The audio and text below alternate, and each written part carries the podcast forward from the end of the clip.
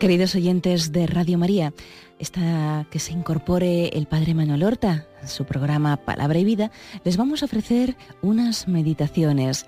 En este martes de la 27 semana del tiempo ordinario les hablaremos de Betania.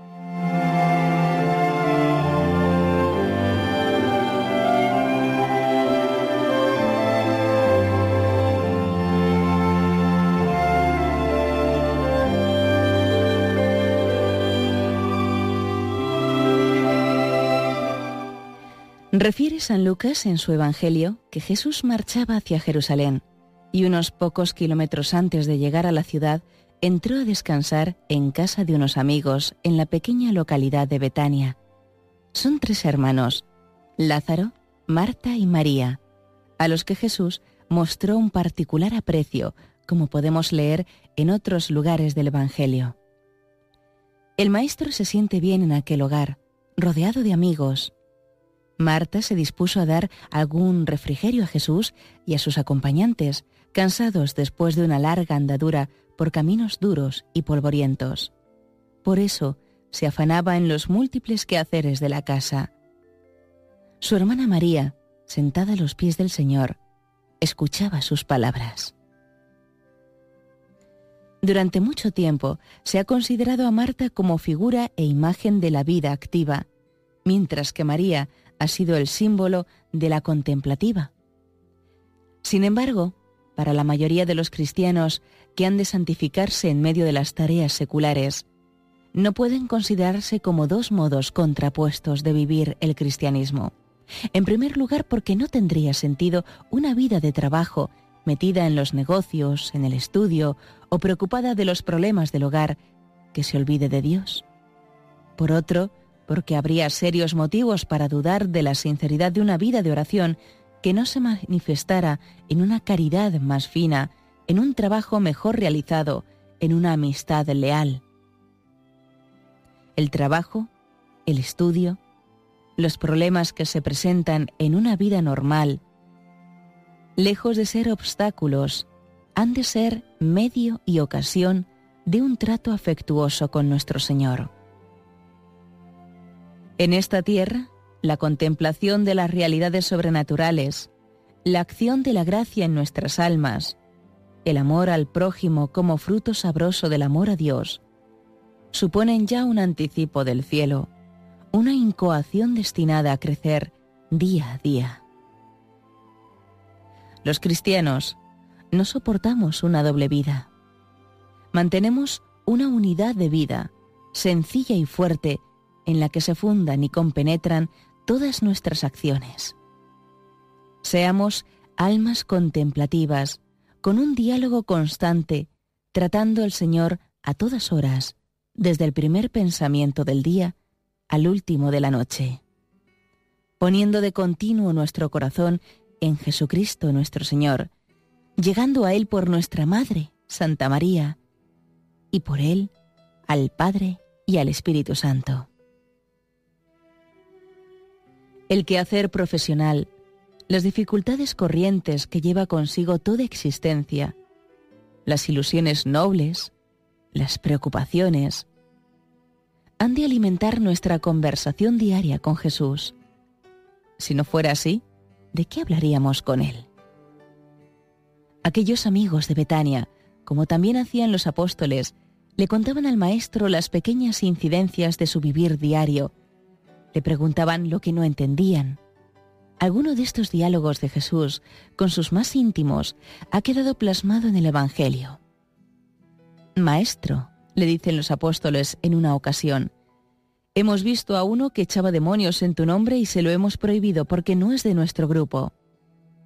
Otras veces le confiesan sencillamente sus inquietudes. Mira, nosotros lo hemos dejado todo y te hemos seguido. ¿Qué será de nosotros?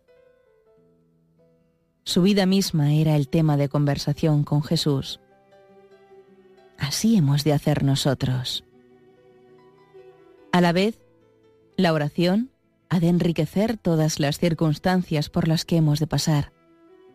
Cerca de Jesús, aprenderemos a ser mejores amigos de nuestros amigos, a vivir con plenitud la justicia y la lealtad en la tarea profesional, a ser más humanos, a permanecer abiertos y disponibles para atender las necesidades de otros.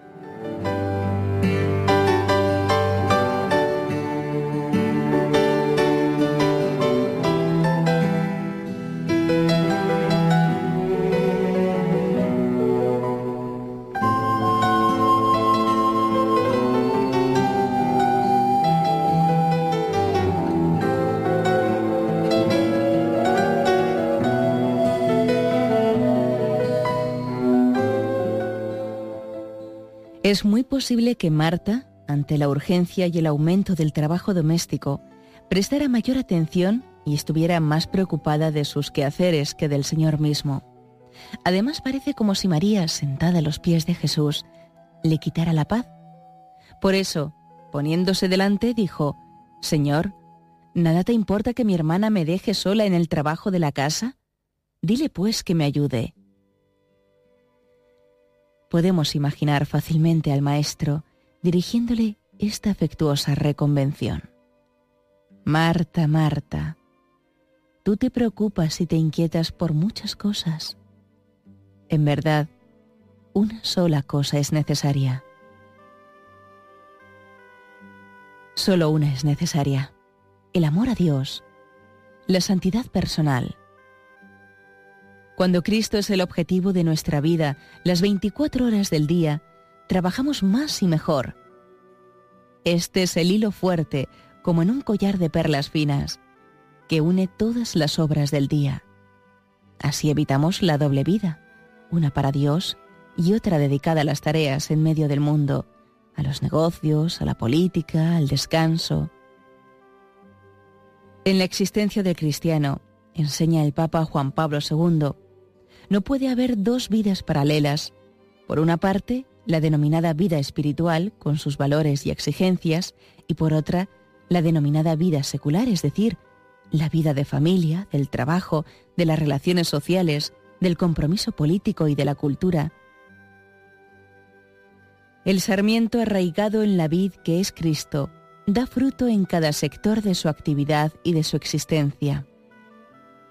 Todos los distintos campos de la vida laical entran en el designio de Dios, que los quiere como el lugar histórico del revelarse y realizarse de la caridad de Jesucristo para gloria del Padre y servicio a los hermanos.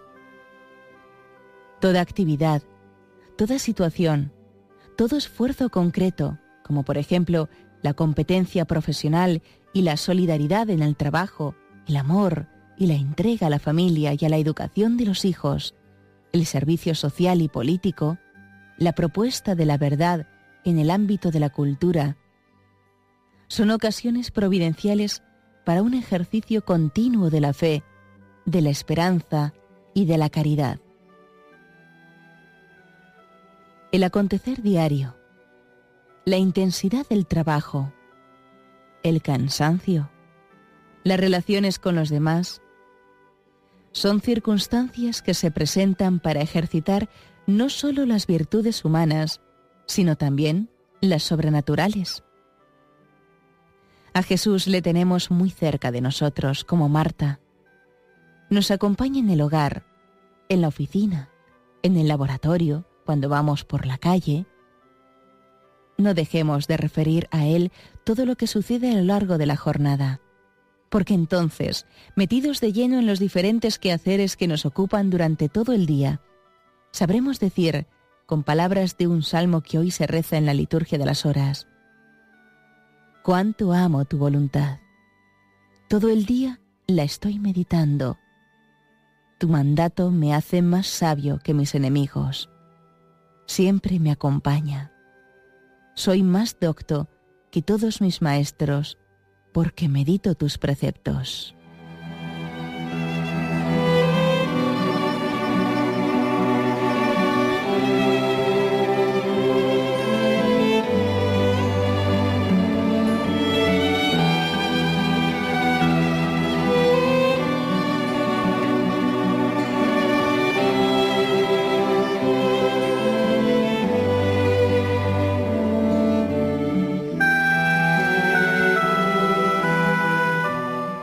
Solo una cosa es necesaria, la amistad creciente con el Señor. Este debe ser el objetivo y el designio constante de nuestro corazón. Todo lo que le aparte de esto, por grande que pueda parecernos, ha de tener un lugar secundario o, por mejor decir, el último de todos. Inclusive debemos considerarlo como un daño positivo, un gran mal. El mayor bien que podemos prestar a la familia, al trabajo, a nuestros amigos, a la sociedad, es el cuidado de esos medios que nos unen al Señor. La presencia de Dios durante el día, el empeño en la oración diaria, la confesión frecuente llena de contrición. El mayor mal el descuido de estos medios que nos acercan a Jesús. Esto puede suceder por desorden, por tibieza, incluso por una aparente eficacia mayor en otras actividades que pueden presentarse como más urgentes o importantes. San Ignacio de Antioquía escribía a San Policarpo que hemos de desear esta amistad con Dios de la misma forma que el piloto anhela vientos favorables y el marinero sorprendido por la tempestad suspira por el puerto.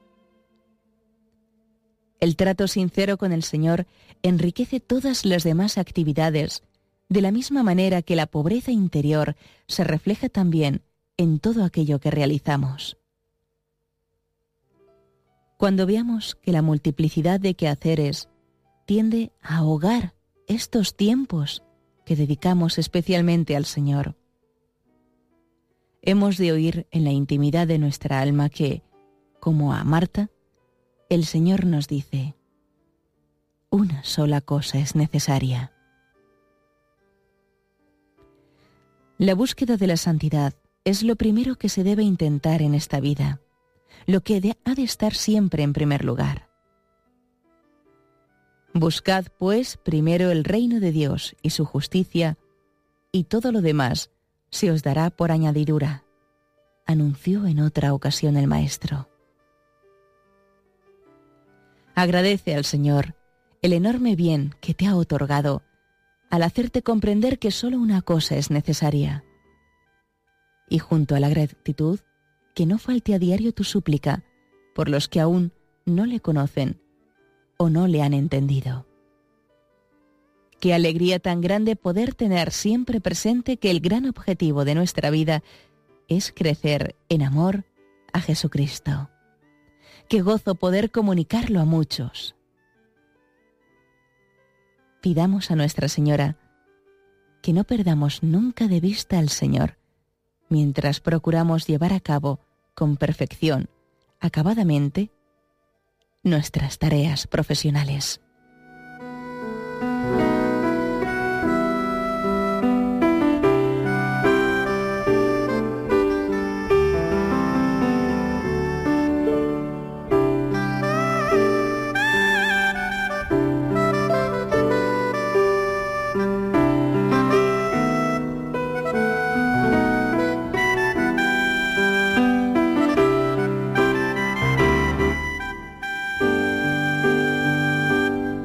Y hasta aquí la meditación de este martes. Hoy hemos estado en Betania y con el Señor.